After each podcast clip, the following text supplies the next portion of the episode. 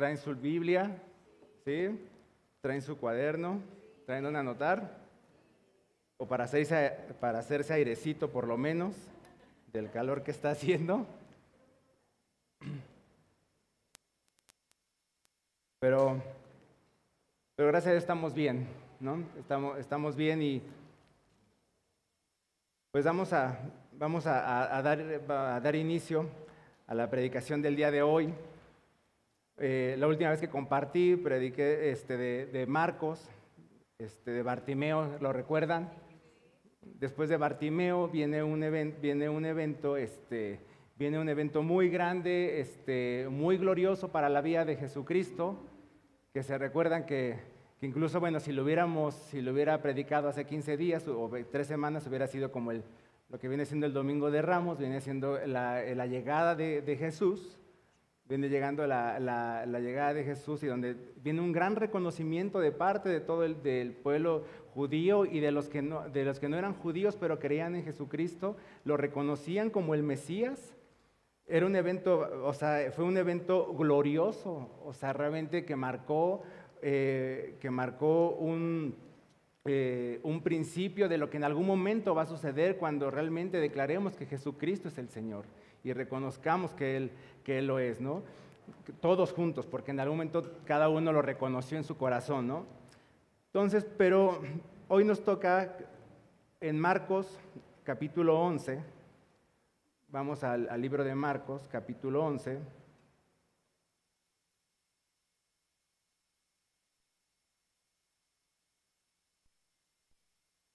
Yo lo voy a estar leyendo en la versión este, nueva traducción viviente.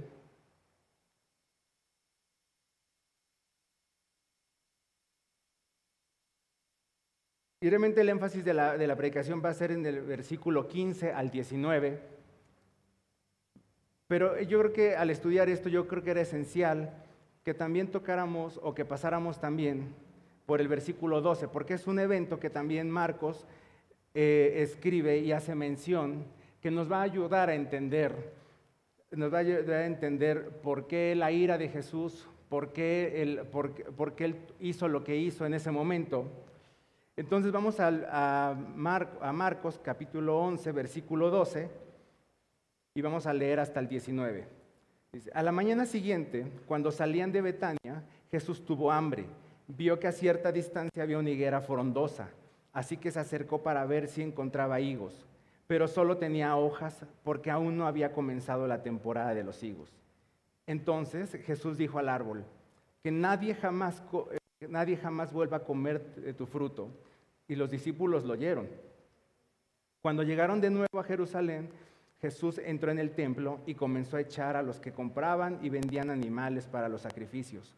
Volcó las mesas de los cambistas y las sillas de los que vendían palomas y les prohibió a todos que usaran el templo como un mercado. Les dijo, las escrituras declaran, mi templo será llamada casa de oración para todas las naciones, pero ustedes lo han convertido en una cueva de ladrones. Fíjense que este, podríamos pensar que aquí vemos dos sucesos poco común o que no habíamos visto en Jesucristo.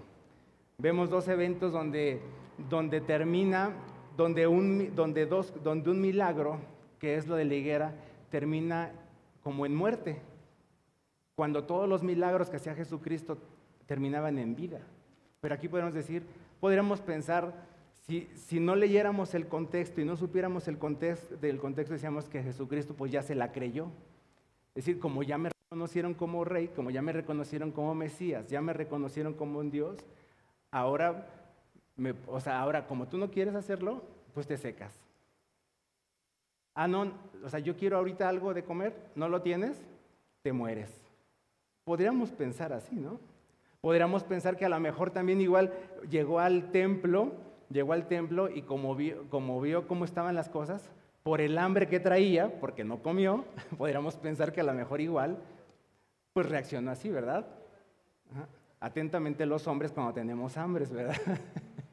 Entonces, a veces reaccionamos así. Podríamos pensar que fue así, pero realmente, ¿qué, pasaba cuando, qué pasaba, o sea, que lo que estaba haciendo Jesús era una ilustración de lo, que de lo que era para el pueblo de Israel, lo que iba a pasar con el pueblo de Israel.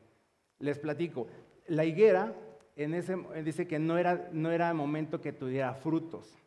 Y eso nos haría pensar que a lo mejor dices, o sea, qué mala onda, que todavía que no es tiempo, o sea, tú todavía quieres. Pero ese, ese, ese, esos árboles de higo, en esa época, en esa temporada y en ese lugar, que más o menos estamos hablando que es como la primavera, o sea, el tiempo de abril, más o menos esos árboles empezaban a florear demasiado, empezaban a, a, dar mucho follaje y unas hojas muy grandes y muy bonitas. Y empezaban a dar una cosa que se llama unas brevas, es un fruto que daban. Entonces, y el fruto, los higos, venían por el mes de agosto. Pero si el fruto de, pero si en el mes de abril, marzo, abril, no daba ese árbol, esa breva, aunque tuviera unas hojas hermosas y un follaje muy hermoso, el árbol tenía un problema. El árbol iba a ser estéril. El hecho de que no tuviera esos frutos que se comían, ¿eh? y que bueno, que se comen hasta la fecha, que se comen y no, eh, y no lo tiene, sabían que ese árbol en el mes de agosto, septiembre, no iba a dar fruto. Que de un momento, o sea, que en algún momento ese árbol estaba mal desde la raíz. Y lo que Jesús nos está ilustrando aquí es algo que ya se había profetizado en el libro de Isaías, del pueblo de Israel que le dijo, ustedes, ustedes no van a dar, el, o sea, de ustedes no va a salir, o sea, aparentemente ustedes van a salir la salvación, pero no va a ser de ustedes. Ustedes van a ser cortados por lo que ustedes hicieron. Por, por, por ustedes, lo que ustedes, por sus obras van a ser, ustedes van a ser cortados. En el libro de Isaías, ahorita lo vamos a leer. Y, lo, y luego lo completa Jesucristo con lo que nos enseña cuando llega al templo y les dice que su casa, su casa, el templo, perdió todo el propósito. Dios le había dado al pueblo de Israel desde un principio, desde el padre Abraham, les había dicho que iba a ser bendito, que ellos iban a ser bendición para qué? Para todas las naciones. Y ellos fueron siempre muy excluvistas, se dice, no, muy este, exclusivos, siempre eran, o sea, nada más eran, o sea, eran de un solo sector, no permitía que nadie entrara. Cuando, cuando Dios les dijo desde el principio, desde Abraham les dijo, ustedes van a ser bendición a todas las naciones. Pero siempre se cerraron, siempre ellos se, cerraron y, no permitieron. Cuando construyen el templo les dijo, va a ser casa de oración y para que sea bendición para todas las naciones. Todas las naciones iban al templo, de todo, o sea, de todas las regiones iban al templo a cumplir, el, a, cumplir a, orar, a conocer de Dios, a cumplir con el pacto, con, el, con los sacrificios que en ese momento exigía la ley. Llegaban ahí, todas las naciones llegaban a ese pueblo, a ese templo. Pero ellos perdieron, ellos perdieron su propósito.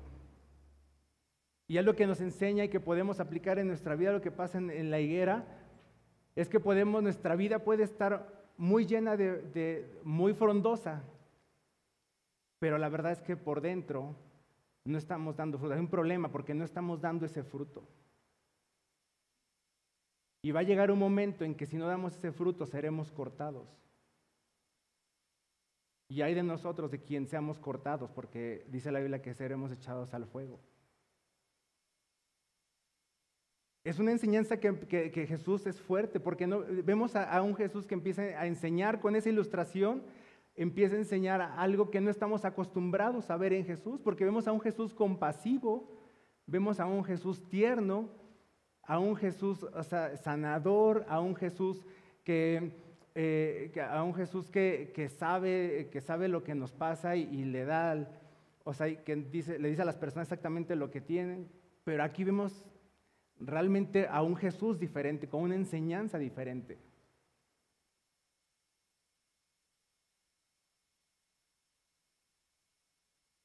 Vemos cómo, o sea, la reprensión a la higuera es muy fuerte, pero después la traslada esa reprensión también a las personas en el templo. Y entonces vamos a, vamos a lo que quiero es que el día de hoy lo que yo quiero a ustedes, eh, mi mensaje que ustedes, que podamos entender el día de hoy, son tres cosas. Y una de ellas es, ¿por qué estaba Jesús enojado?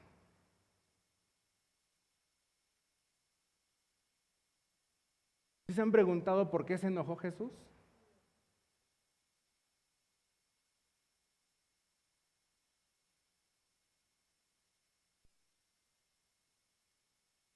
Jesús se percató de que su templo no estaba cumpliendo el propósito por el cual fue creado. Esa fue una de las principales razones por la cual Jesucristo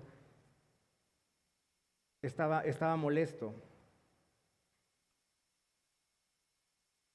Cuando, construyen el templo, cuando, construyen el templo, les decía que era para que todas para que el pueblo de Israel y todas las personas llevaran un sacrificio al templo, eh, llevaran un cordero que fuera sin mancha, todos desde lejos tenían que venir, tenían que, venir con, con, su ofrenda, tenían que llevar su ofrenda, su ofrenda al templo para cumplir con la ley.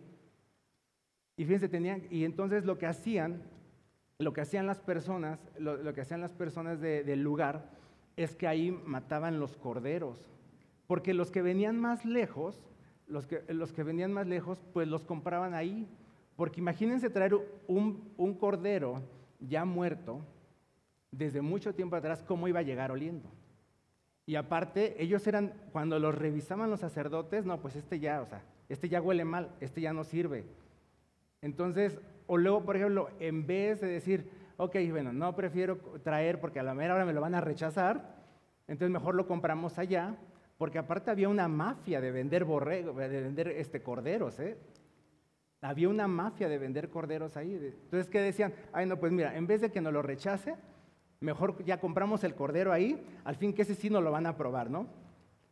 Aunque no lo dice la Biblia, pero yo creo que a lo mejor Igual, o sea, igual hasta a lo mejor ni cumplía con las expectativas el Cordero al 100% como tenía que cubrirlas, pero las personas, pues decía, bueno, se iban con la seguridad de que, bueno, me van a vender un Cordero que ya está certificado, ¿ok? Es, ya está autorizado, prácticamente ya, previo ya está autorizado. Y luego aparte también, porque llevaban sus ofrendas y pues lógicamente las monedas cambiarias eran muy diferentes y tenían que ser una moneda en específica, bien tallada. Entonces llegaban con sus ofrendas y cambiaban, pues la cambiaban, traían sus dólares, lo cambiaban a euros, o no sé qué, o sea, algo así más o menos lo que hacían, los cambiaban. Y los cambistas, pues dicen que más o menos eh, era el, impuesto, bueno, eh, por esa transacción era como del 15%. O sea, si tu ofrenda era de mil pesos, tú tenías que pagar mil ciento quince. Y entonces, más o menos, o sea, nada más porque te hicieran el cambio de moneda. O sea, que lo que tú, o sea, lo que vivimos en el aeropuerto, eso no es nuevo, eso ya viene desde hace mucho tiempo. Entonces, literalmente, en el templo, entonces, en el templo lo que se hacía es que se violaban todos los mandamientos, ¿eh? Todos los mandamientos se violaban. Tomaban el nombre de Dios en vano. O sea, para hacer sus negocios, porque lo menos que pensaban los cambistas y los que vendían los es que era para la gloria de Dios, no, era para sus intereses. Ahora imagínense, lo vemos en las películas y lo vemos como en un, en un salón, en un patio.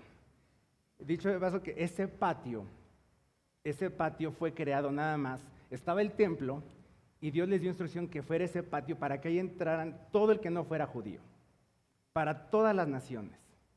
Es ahí donde tú y yo estamos. Por eso la conferencia se llama ¿Cómo está el patio de tu corazón?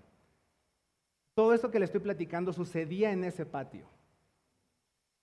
Toda esta escena que de Jesús sucedió en ese patio, donde nada más podían llegar las personas, podían llegar ahí las, podían llegar ahí las personas que, que no eran judías.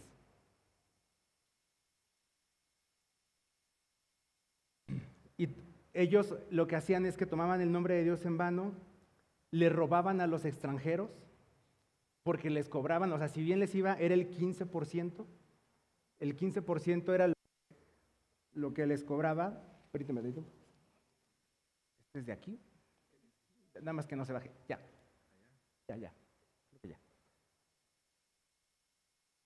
O sea, por lo menos les cobraban el 15%. Hay otros que les cobraban más. Seguramente los corderos también se los vendían más caros, extorsionados con tal de decir, bueno, mira, tienen la necesidad de cumplir con la ley, pues véndeselos a lo que sea. Imagínense nada más también a qué olía ese lugar. más o menos dicen que, más o menos que se vendían alrededor de 200 mil corderos y que llegaban años que eran hasta dos millones de personas que llegaban a ese lugar. O sea, nada que ver con las películas que ahí los ves y hasta con el mantelito y el punto de venta, casi casi les pone ahí, pero no, o sea, no, no. O sea, era una cosa grande.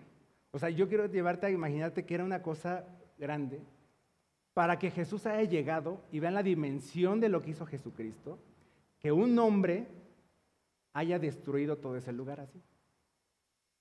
En el libro de Juan dice que, agarró, que tomó un fuete, o sea, como un lazo, y que con eso golpeaba. O sea, los que, los que, vemos, los que, los que vimos, caricaturas de chicos, o, los que juegan este, algún juego, videojuego, se podrán imaginar más o menos. O sea, o sea, imagínense que una persona pudiera hacer eso. Qué fuerza y qué destreza para no lastimar a nadie porque no lastimó a nadie físicamente.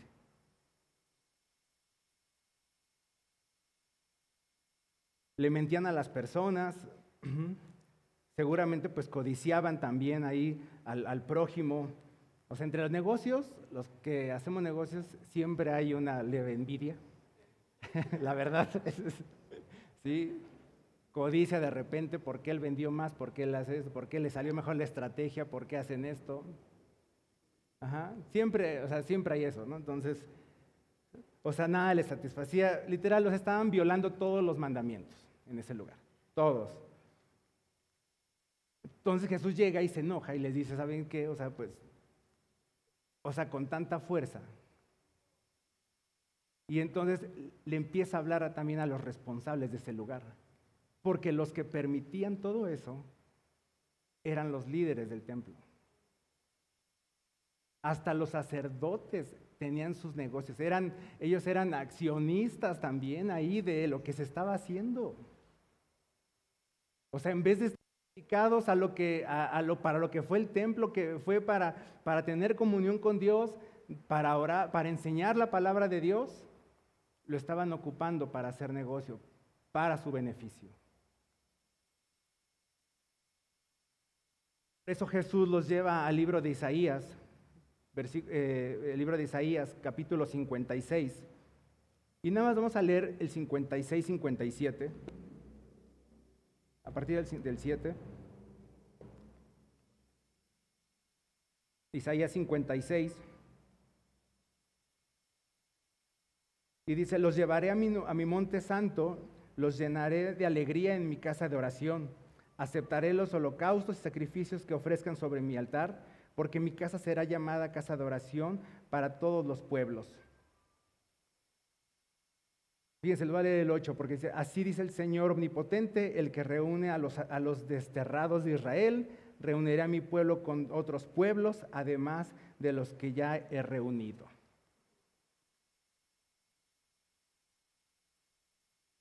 Imagínense, o sea, el enojo de Jesucristo, no se lo puedan imaginar.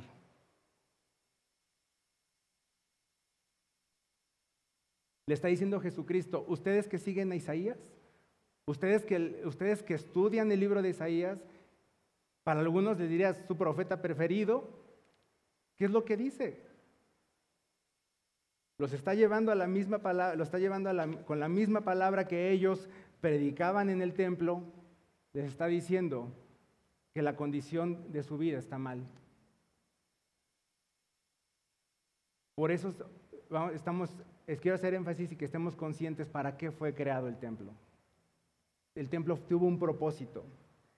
El templo fue creado para tener comunión con Dios, para aprender de, para que las personas aprendieran de él quién era Dios, que aprendieran del carácter de Dios,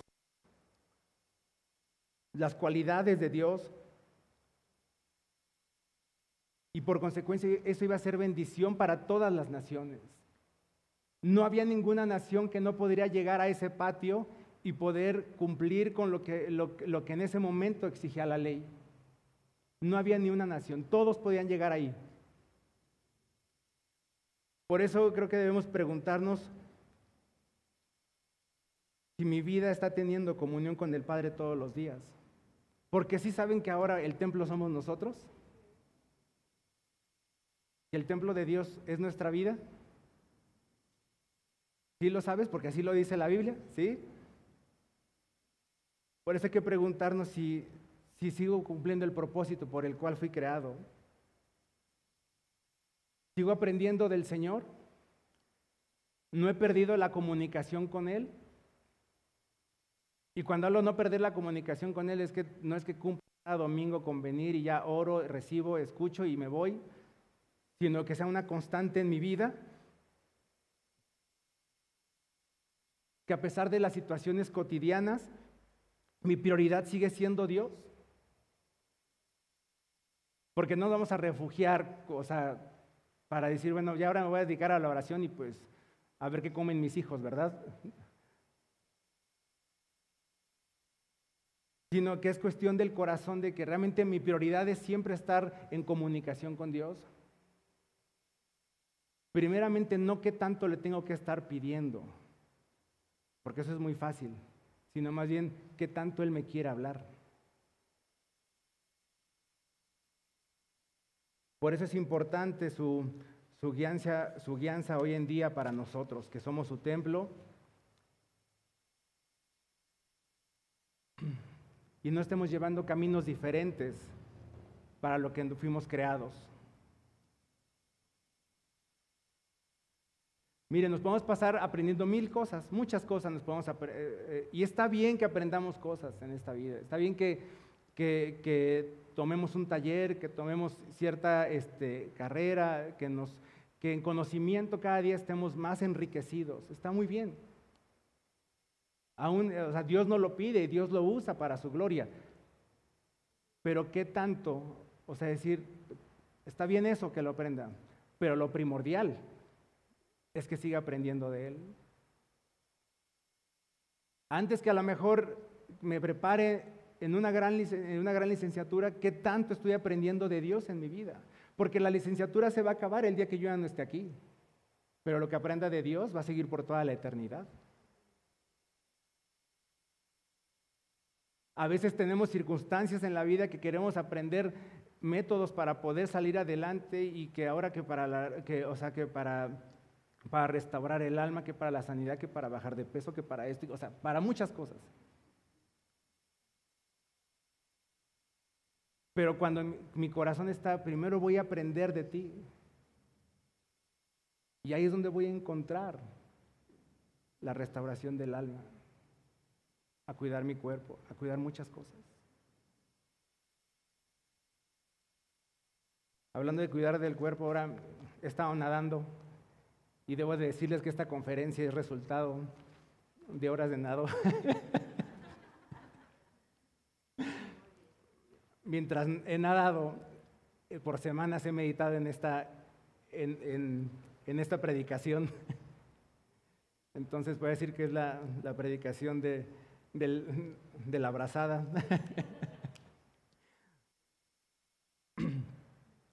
Fíjense, en el templo se mentía para vender. Hoy en día miento, o sea, miento para salir adelante. Para salir adelante en una relación, para salir adelante en un negocio, para salir adelante en lo que sea. En el templo se robaba en ese entonces y hoy permito cualquier tipo de tranza, de robo en mi vida o hasta soy partícipe de ello. en el templo se tomaba el nombre de Dios en vano y hoy probablemente el nombre de Dios en mi vida sea en vano no lo tome en cuenta. Al tomar alguna decisión, no lo tome en cuenta. Al caminar día al día, no lo tome en cuenta. Es más, me sorprende que a veces como cristianos burlemos del nombre de Dios, de chistes de, de, la muerte de Jesucristo.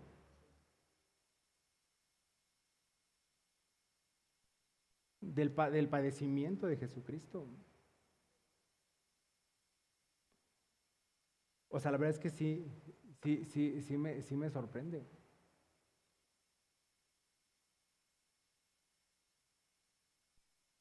Miren, debemos de tener que siempre habrá muchas situaciones que puedan desviarnos de ese propósito por el cual fuimos creados, que es tener comunión con Dios y ser bendición para otros.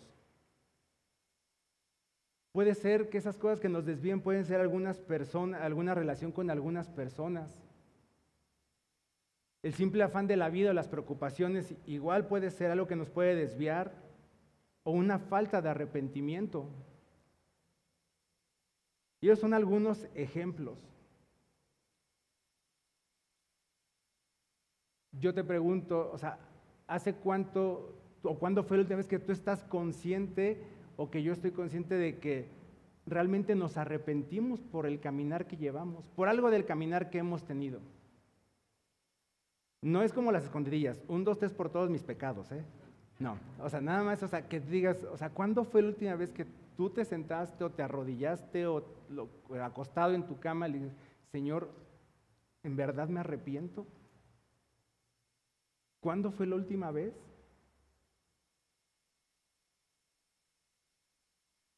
Y que ese arrepentimiento nos llevó otra vez como a dirigirnos, creo que soy para esto fui creado.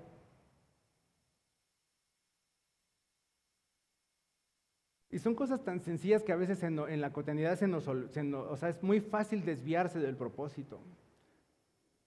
Fíjense, hace tiempo mi, esposa, eh, mi esposa nos, este, nos sugirió y orar una vez, a la, una vez a la semana como familia.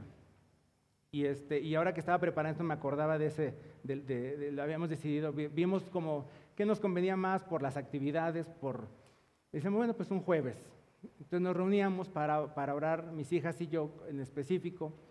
Eh, no era algo que si no pasaba, no nos, íbamos a, condenar, o sea, pero que sí era algo que íbamos a, a, estar haciendo como disciplina.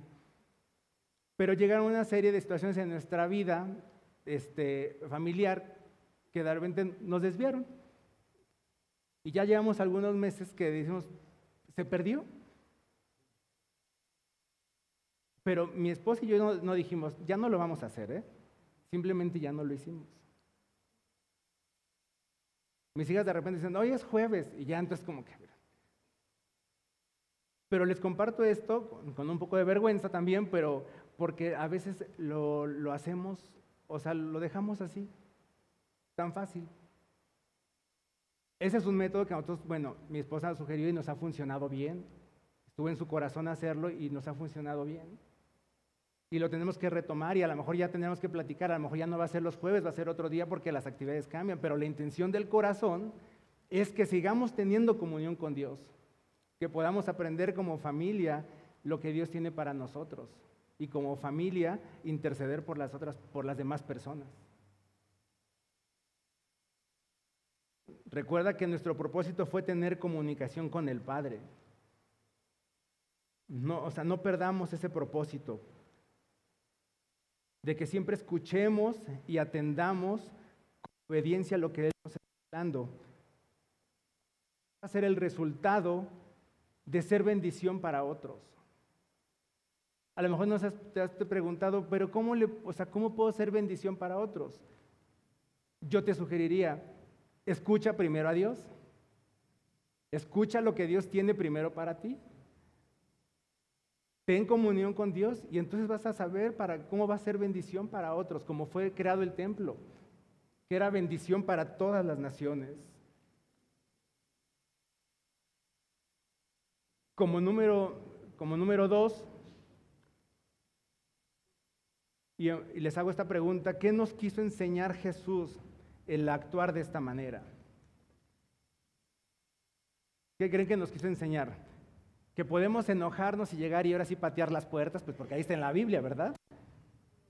Regañar a tu hijo y levantar la mesa y ahora sí, ¿no? o sea, pues eso ya está en la Biblia, ¿no? Eh, eso lo hizo Jesucristo, pues que no lo haga yo.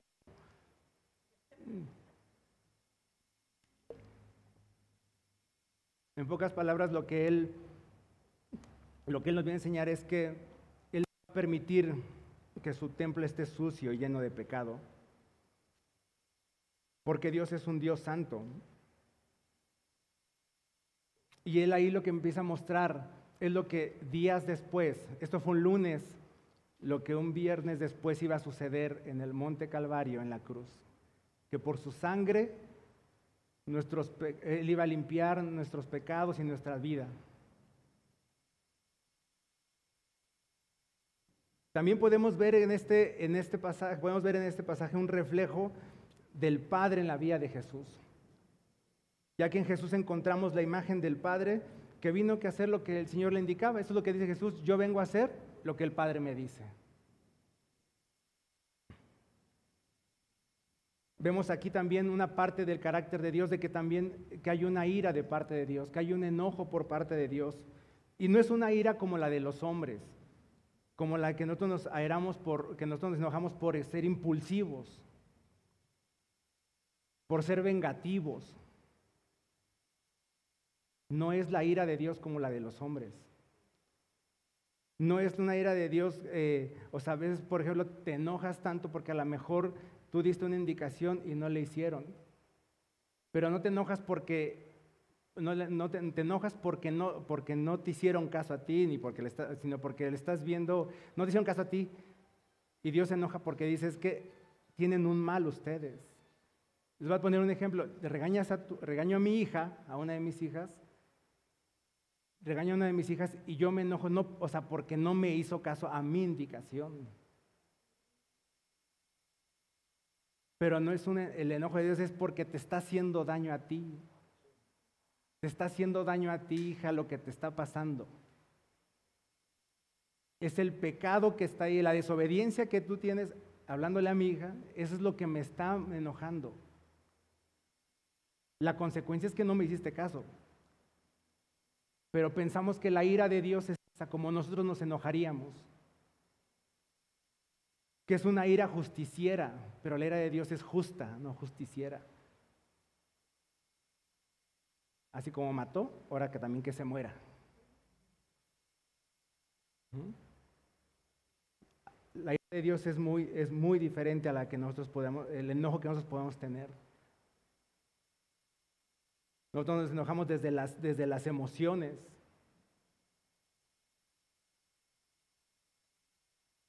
Y aquí nada más solo vemos una muestra, una pequeña muestra de esa ira de Dios. Es una muestra que Jesucristo nos deja ver en ese momento de lo que, de lo que algún día, algún día va a pasar. ¿Han escuchado hablar del gran día del Señor, de la ira del Señor? Dice la Biblia que es un día grande y temible. Poco hablamos de ello. Como hijos de Dios es necesario conocer cuál es la ira del Señor. Poco hablamos de ello porque es más bonito pues hablar de las bendiciones de Dios, es bonito más hablar de lo que yo necesito, es más bonito hablar de todas esas cosas hermosas que son necesarias y que las necesitamos. Pero también necesitamos saber que hay va a haber un día va a haber un día en el cual, o sea, Dios en su ira va a limpiar todo. Y siendo tú salvo o no siendo salvo, seremos, seremos testigos de aquel día. Es una ira que es de parte de Dios por el pecado quien lo practica. En el Antiguo Testamento se, profetiza en diferentes, en diferentes este, ocasiones, en muchas, más que en el Nuevo Testamento. En Sofonía, vamos al libro de Sofonías, capítulo 1.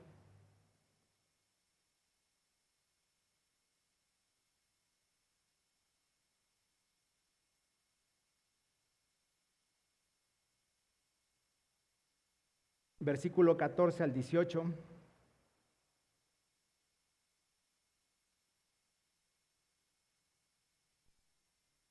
Dice, ese terrible día del Señor está cerca, viene deprisa, un día de llanto amargo, un día cuando aún los hombres fuertes clamarán. Será un día cuando el, cuando el Señor derramará su ira, un día de terrible aflicción y angustia, un día de ruina y desolación, un día de oscuridad y penumbra, un día de nubes y de negrura, un día de sonido de trompeta y gritos de batalla. Caen las ciudades amuralladas y las más sólidas fortificaciones. Por haber pecado contra el Señor, los que haré andar a tiendas como el ciego. Y los haré andar a tiendas como el ciego. Su sangre será vertida en el polvo y sus cuerpos quedarán pudriéndose sobre la tierra. Ni su plata ni su oro los salvará en el día de la ira del Señor, pues toda la tierra será devorada por el fuego de su celo. Él dará un final aterrador a toda la gente de la tierra. Fuerte, ¿no? Malaquías 4, 5.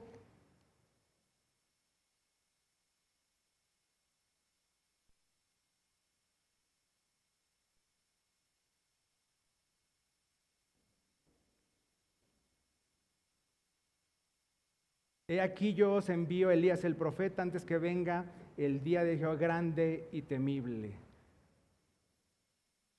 Les dice en el 4, acuérdense de la ley de Moisés, mi siervo, a quien encargué en Oreb estatutos y decretos para todo Israel. Les dice, se encargué primero. porque va a venir un día. Bueno, ya vino Elías. ¿Ok? Ya vino Elías. Ajá. En el, por mencionar algunos nada más, pero hay muchos el Antiguo Testamento. En el Nuevo Testamento, en Romanos 2.5. Para que no me digan, no, pero es que ya estamos en la gracia. Vamos al nuevo.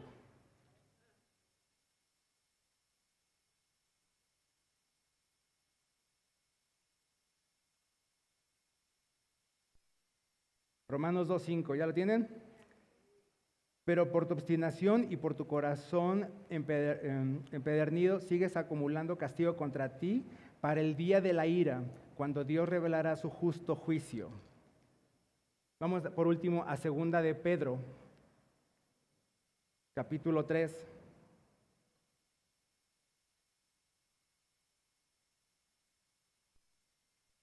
Versículo 7.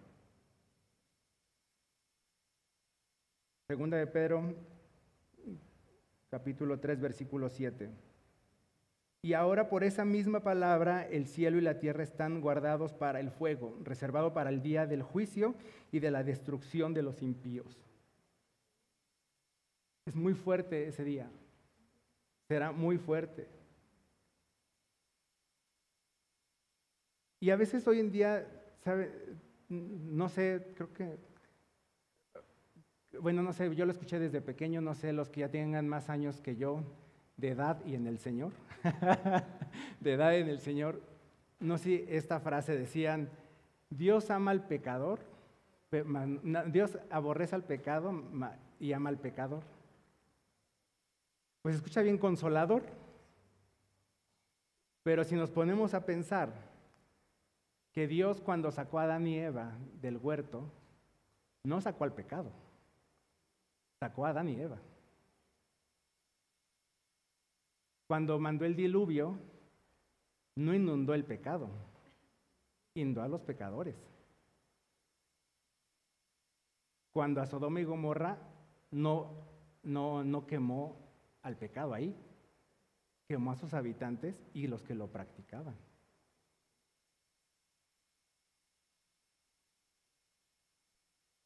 Entonces, entonces,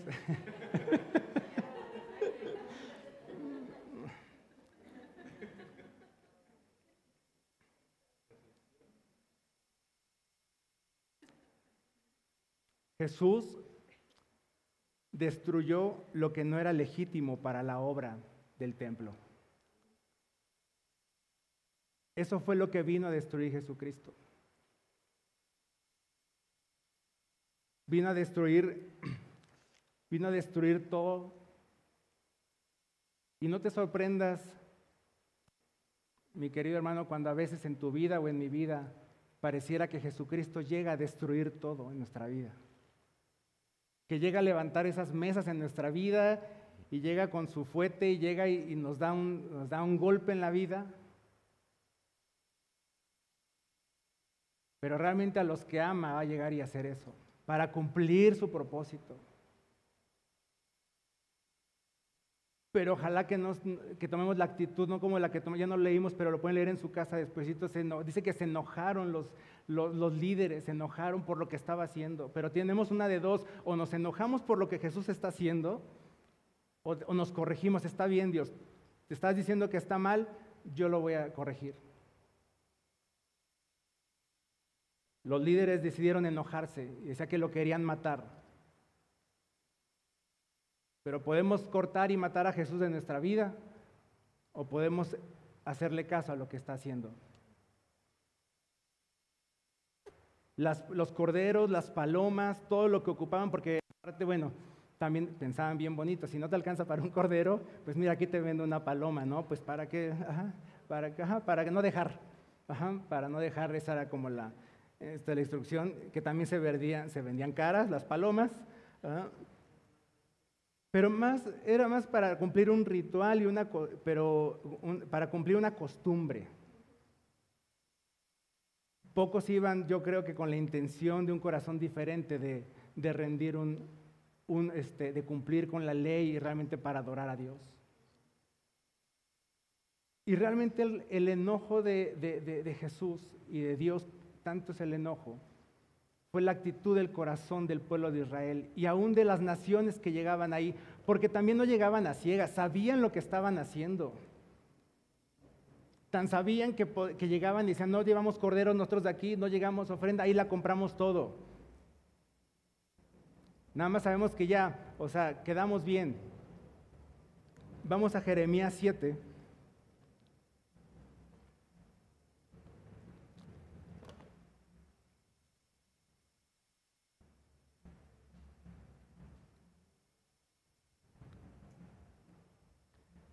Voy a leer bastante Jeremías para que nos demos cuenta cuál es realmente el enojo de Jesús. ¿Todos están despiertos?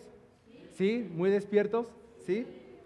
El Señor le dio otro mensaje a Jeremías diciendo, vete a la entrada del templo del Señor y dale el siguiente mensaje al pueblo. Oh Judá, escucha este mensaje del Señor, escúchelo todos ustedes que aquí adoran al Señor. Esto dice el Señor de los ejércitos celestiales, Dios de Israel. Incluso ahora, si abandonan sus malos pasos, todavía está dando chance Dios ahí, si abandonan sus malos caminos, les permitiré quedarse en su propia tierra, pero no se dejen engañar por los que les prometen seguridad, simplemente porque aquí está el templo del Señor. Ellos repiten, el templo del Señor está aquí, el templo del Señor está aquí, pero seré misericordioso únicamente si abandonan sus malos pensamientos y sus malas acciones y comienzan a tratarse el uno al otro con justicia si dejan de explotar a los extranjeros y a los huérfanos y a las viudas, si dejan de asesinar y si dejan de dañarse ustedes mismos al rendir culto a los, a los ídolos, entonces les permitiré quedarse en esta tierra que le di a sus antepasados para siempre. No se dejen engañar ni crean que nunca tendrán que sufrir porque el templo está aquí es una mentira. De verdad, de verdad piensan que, puedo robar, que pueden robar, matar, cometer adulterio, mentir y quemar incienso a Baal y a los otros nuevos dioses que tienen. Y luego venir y presentarse delante de mí en mi templo a repetir, estamos a salvo, solo para irse a cometer nuevamente todas las mismas maldades. ¿No reconocen ustedes mismos que este templo que lleva mi nombre se ha convertido en una cueva de ladrones? Les aseguro que veo todo el mal que ocurre allí. Yo el Señor he hablado. Qué fuerte. Están pensando ellos, pues es que ya tenemos el templo aquí por años, desde antes de que sucediera, o sea, desde que Jeremías pasó este suceso, hasta ese tiempo, pensaban de la misma manera, pues ya lo tenemos aquí. Nos va a ir bien por eso. Ya voy a la congregación, me va a ir bien, ya vi el domingo.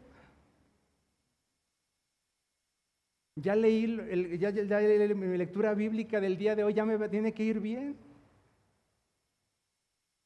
Pensamos que nos va a ir bien, pero decimos, pero salimos, pero nuestro corazón ya está actuando para hacer el pecado o para irnos por un camino diferente al que sabemos que tenemos que ir. Esa es la condición del corazón que tenían en ese momento cuando Jesús llega molesto a ver el templo.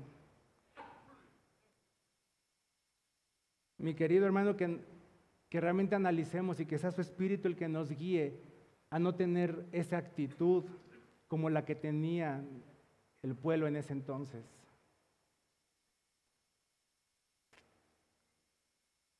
Hoy podemos venir a la congregación a ofrendar, pero probablemente la actitud de mi corazón no es la correcta al seguir viviendo de una manera contraria a su palabra. Porque nada más sería como venir y matar la paloma, traer la paloma. Bueno, si vas a ofrendar, ofrenda borregos, no palomas. Entonces, si venimos aquí a cantar y decimos, bueno, pues ya Dios me limpió, pero no hay realmente una actitud de arrepentimiento en nuestro corazón. Si seguimos en este mismo caminar, no dudemos que no estaremos exentos de no poder escapar del gran día del Señor. Vamos a Juan 3:36.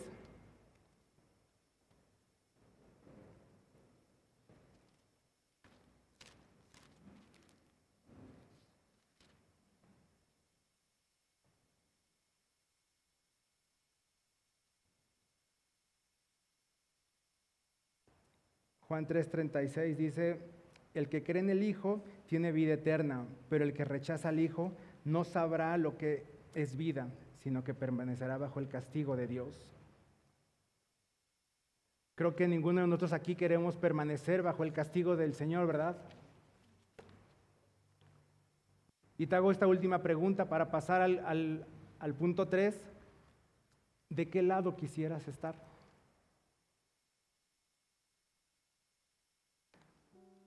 ¿De qué lado quisieras estar, mi hermano?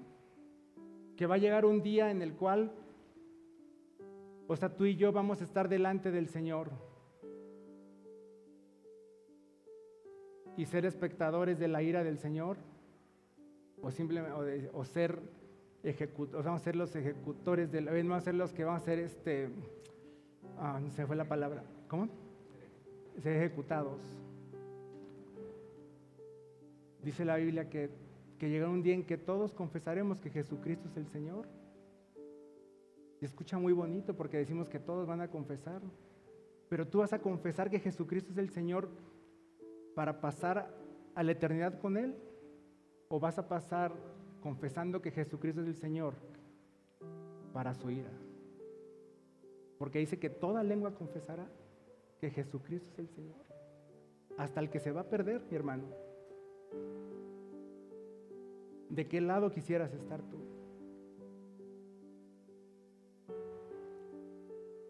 Te pudiera dejar aquí, pero mi esposa me pidió, no nos dejes con ese temor, Oliver, por favor. Cuando le estaba predicando, estaba platicando con ella. Pero el punto 3 es la limpieza de su templo. ¿Recuerdas que somos templo de, que, somos su templo, verdad? ¿Sí lo recuerdas bien? En el relato de Lucas 19:41, no lo busques, nada más te lo voy a platicar en el relato de Lucas, del mismo suceso. Versículo 19, capítulo, este, versículo, este, capítulo 19, versículo 41. Vemos un acto de misericordia previo a este suceso. Dice que Jesús llegó y que antes de entrar vio a todo el pueblo y que lo vio con misericordia. Que sintió algo muy fuerte en su corazón. Es esa misma misericordia que tiene hoy por ti y que tiene hoy por mí. Tal fue esa misericordia y esa gracia que Jesús se ofreció para que toda la ira de Dios fuera derramada en la cruz. Vamos a Romanos 5.9.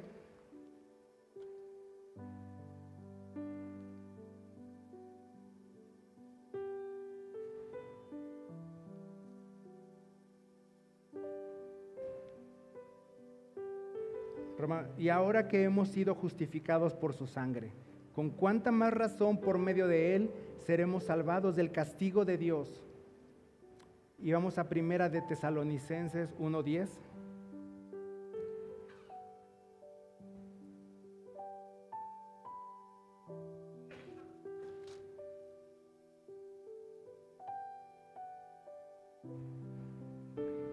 y esperar del cielo a Jesús su Hijo, a quien resucitó que nos libró del castigo venidero.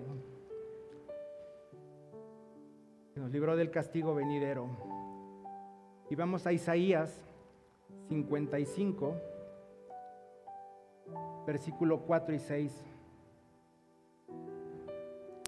Dice, lo he puesto, lo he puesto como testigo para los pueblos, como su jefe supremo.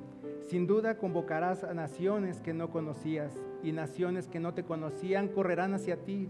Gracias al Señor tu Dios, el Santo de Israel, que te ha colmado de honor. Busquen al Señor mientras se deje encontrar, llámenlo mientras esté cercano. Ahí está hablando de nosotros. Ahí está hablando de nosotros que no somos, que no, no somos judíos, que no somos de ahí, que somos los gentiles. Ahí está hablando y profetizando de nosotros. Entendemos que la ira de Dios es proporcional a su santidad. Porque si hablamos de la santidad de Dios, o sea, y de la ira de Dios, es, pues es proporcional. Porque Él no puede habitar donde está el pecado, porque Él no es pecado. Él es sin mancha. A lo mejor nuestra mente finita, humana, no lo puede entender o no lo puede alcanzar, pero Él es santo. Y yo que te lo estoy predicando aún no lo puedo entender al 100% qué tan santo es Dios o cuando se refiere santo, santo, santo. Pero Él es santo, Él es limpio. Y Él no puede habitar donde está el pecado. Y si fíjense, si hoy habita en nosotros, porque nos vamos a preguntar, ¿por qué entonces habita en nosotros si somos pecadores? Eso es por la obra maravillosa y redentora de Jesucristo. Porque antes de vernos a nosotros está viendo el sacrificio que hizo Jesucristo por nosotros. O sea, cuánto amor que, que Él puede, en su santidad, Él puede decir, o sea, y, tanto amor por su Hijo, que los que somos de Cristo, como dice su palabra, estos son de mi hijo, entonces ahí voy a habitar yo con ellos. Ese sí es un Dios de lo imposible. ¿eh? Ese sí es un Dios de lo imposible.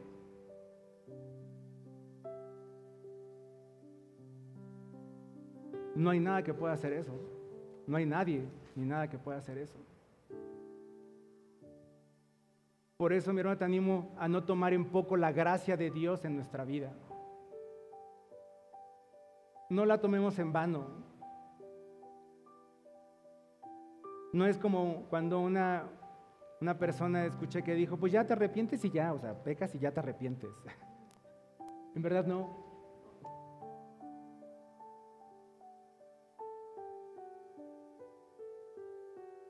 ¿Te das cuenta del precio que se pagó por nuestras transgresiones y pecados?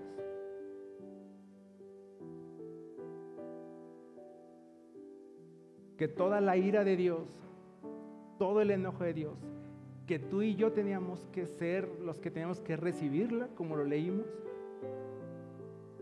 cayó sobre, el, sobre Jesús en la cruz del Calvario. Todo lo que leímos en Jeremías, todo lo que hemos leído, cayó sobre Jesús el día que murió por nosotros.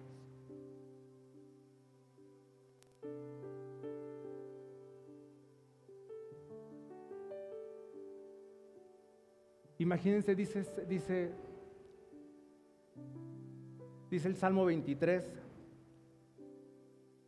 aunque ande en valle de sombra y de muerte, no temeré mal alguno. Porque tú qué dice? ¿Y qué dio Jesucristo cuando estaba en la cruz? No, Señor, ¿por qué me has abandonado?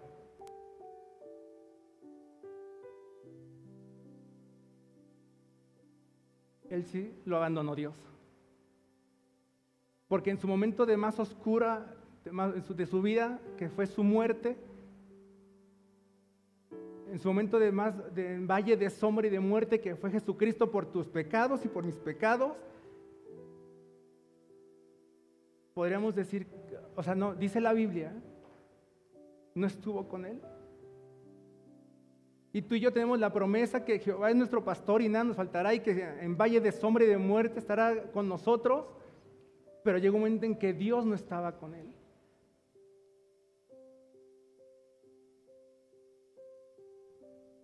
Aún tú en tu peor situación que puedas tener por las adversidades de la vida o por cuestiones que nosotros solitos nos metemos por nuestros errores, aún ahí Dios está. Pero en ese momento, por tu pecado y mi pecado, Dios abandonó a Jesucristo. Jesucristo lo dijo, ¿por qué me has abandonado?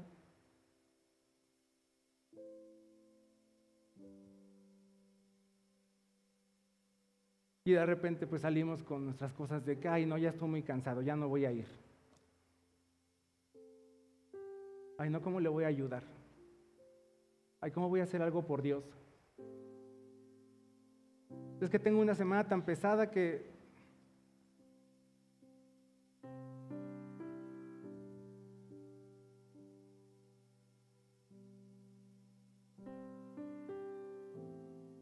si nos damos cuenta de lo que nos libró Dios?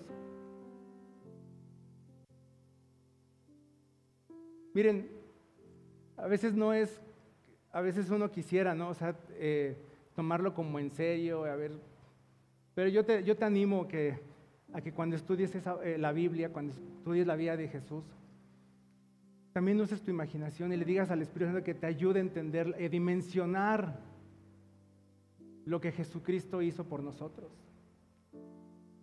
Las películas no ayudan mucho, menos la representación que hace poquito acabamos de ver, ahí en eh, cada año que la pasan, que de repente es una mezcla entre, es una mezcla, yo digo que, que chilango arameo, ahí sí, sí. Eli, Eli, lava sabactani, y entonces ahí, entonces ahí, entonces ahí ves ahí cosas extrañas. No me estoy burlando de lo que hizo Jesús, me estoy una pequeña mofa del, de lo que, de la forma en la que le representan, porque le perdemos la seriedad, le perdemos la seriedad a lo que realmente a lo que hizo Jesucristo. Lo que pagó Jesús no lo podía pagar nadie, ni nosotros mismos. Qué gran amor, ¿verdad? Qué gran amor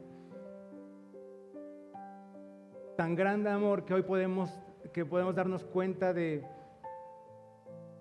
de la vida que podemos tener llena de plenitud. Una vida feliz, pero una vida plena, llena de bondad. Cuando realmente empezamos a considerar a Dios en todos los aspectos de nuestra vida, podemos disfrutar de eso.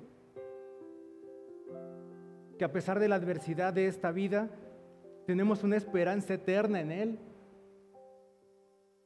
que no seremos, que, no, que, no, que, la ira de Dios no caerá sobre nosotros,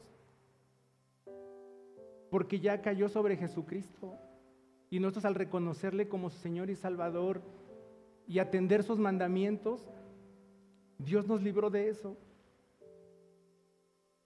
Ahora, mientras llega este momento, Él siempre nos va a sostener y nos hará, nos hará sostener nuestra vida y nos hará vivir plenos a medida que lo conocemos, vamos a empezar a vivir plenos, plenos, para poder seguir cumpliendo el propósito por el cual fuimos creados. Mi hermano, pues concluyo ahorita diciéndote que animando tu corazón, te animo en verdad a reflexionar durante estos días de lo que estudiamos el día de hoy. Porque muchos a lo mejor será para salvación para sus almas. Para otros será el retomar, el retomar otra vez una vida de, arrepentimiento y devoción hacia Dios. Pero todos entenderemos el, realmente el sacrificio de Jesús y de qué nos libró el, el Señor. Te animo a que, a que pensemos qué acciones debo de tomar en mi vida para que me ayuden a cumplir ese propósito. Y sería bueno que a lo mejor las escribieras. ¿Qué acciones debo de llevar para cumplir el propósito? Si a lo mejor te doy una pista, pues a lo mejor si fui creado para tomar, o sea, para, fui creado para tener comunión con Dios, pues entonces voy a, voy a tomar mis tiempos de, de oración con Él, a solas. A lo mejor tendré que dejar un momento los audífonos para poder estar orando, por Él con Él, perdón. A lo mejor tendré que dejar de escuchar algunas cosas que, que han sido como un poco vanas en mi vida para tener comunión con Él y escuchar lo que tiene para mí. Será un momento en que podemos reflexionar para obedecer su palabra, para bendecir a otros. ¿Qué voy a hacer para que se cumpla ese propósito? Que pudiera llegar Jesús al patio de nuestro corazón y decir, se está llevando a cabo el propósito por el cual fue cumplido este templo. Casa de oración y bendición a todas las naciones. Si hoy fuera el día del Señor, te pregunto esto, ¿mi caminar y mi devoción a Dios me libraría de su ira? Si hoy fuera el día del Señor. A lo mejor ahí en tu cama te podrás pensar, o en tu lugar preferido para pensar. Mi caminar y mi devoción me libraría de la ira del Señor.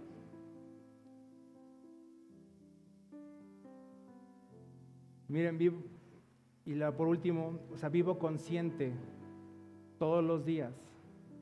Y les animo a esto más bien, a vivir conscientes todos los días del precio que pagó Jesucristo por nosotros. Muchos decimos, ay, no es que el despertarse es una nueva oportunidad para vivir. Yo creo que el pensamiento es, porque a lo mejor os a decir, qué bueno que el día de hoy puedo disfrutar de lo que Jesucristo hizo por mí hace dos mil años en la cruz del Calvario.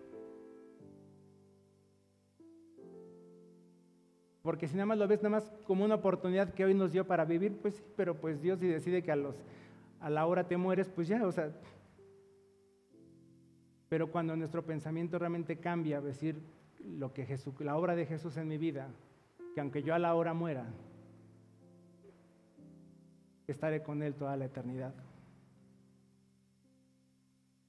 Que al pensar que lo que Jesús hizo por mí, lo que Jesucristo hizo por mí, voy a tomar acciones para que el patio de mi corazón esté limpio y esté cumpliendo el propósito de ser bendición para todas las naciones. Señor, te damos muchas gracias por nuestra vida el día de hoy, Señor, y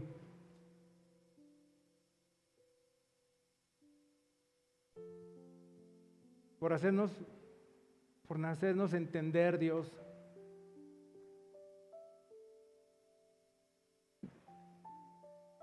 ¿De qué nos libraste? Por hacernos entender, Señor, el precio que realmente costó nuestra salvación. Y que solamente tú lo único que nos pides, Señor, es acercarnos a ti, Señor, confiadamente y arrepentirnos ante el trono de la gracia. Porque gracia es, Señor, gracia hay, Señor, en nuestra vida. En verdad, Señor, te pedimos que, que a lo largo, Señor, de estos días, Señor, tu palabra, Señor, siga, Señor, creciendo en nuestros corazones, siga hablando, Dios, para traer a nuestra vida, Señor, ese fruto de arrepentimiento, Dios pero también ese fruto de, conocerte, Señor, más como un Dios santo, Dios. ¿Y qué es lo que tú quieres, Señor? Que seamos santos como tú eres santo, Señor. Te pido, Padre, esta mañana, Señor, por mis hermanos, Señor. Que sea tu Espíritu Santo el que convenza los corazones, Señor, para los que necesitan, los que necesitas traer salvación a sus vidas, Señor. Te pido que seas tu Espíritu Santo el que los convenza, porque es el único que lo puede hacer. Que nos convence de pecado. Y así traer salvación a sus vidas, Padre, en el nombre de Jesús. También te pido, Señor, que nos ayude, Señor, a, que si algo mal está en, nuestro, en, nuestro, en el patio de nuestro corazón, que lo expongamos a ti, Señor, para que tú lo limpies. Nos podemos llenar de tantas cosas, Señor. Lo podemos llenar de tantas cosas, aún pensando que se ven bien en ese patio, que, son lo correcto, Dios, pero no es para lo que tú lo, lo creaste. En verdad tienes toda la libertad en nuestro, en nuestro corazón, Señor, para tú llegar y quitarlo. Prefiero que tú lo quites, Señor, porque así te lo entregamos a ti, Señor, y que, que llegues como llegaste en ese momento, Señor, con ira, porque no lo estaban haciendo, Señor, correctamente, conforme a tu palabra. Pero hoy entendemos, Señor, hoy entendemos en nuestro corazón, Dios, cómo debe de ser. Te rogamos en el nombre de Jesús, Señor, que limpies nuestro corazón, Padre, en el nombre de Jesús. Señor, que nos ayude, Señor, a regresar al camino, Dios, que cumplamos el propósito por el cual nos creaste, primeramente para tener comunión contigo, Señor. Que seas tú, Señor, el que ponga en nosotros esa, esa sed, Señor, y esa hambre de tu palabra, de escuchar tu voz antes que cualquier otra cosa. O a lo mejor por las dinámicas del día, a lo mejor no podemos escucharla, Señor, en la mañana, Dios, pero que nuestra prioridad en nuestro corazón sea escuchar tu voz, que no, no descansar hasta no escuchar lo que tú tienes para nosotros, Señor. Porque como decía Pedro, ¿a quién iremos si solamente tú tienes palabras de vida eterna para nuestra vida? Palabras, Señor, que en este mundo nadie las va a poder sustituir, ni a su eficacia, Señor, para nuestra vida y para nuestros corazones. En el nombre de Jesús, Señor, ayúdanos, Señor. Bendito y alabado sea, Señor, por tu palabra.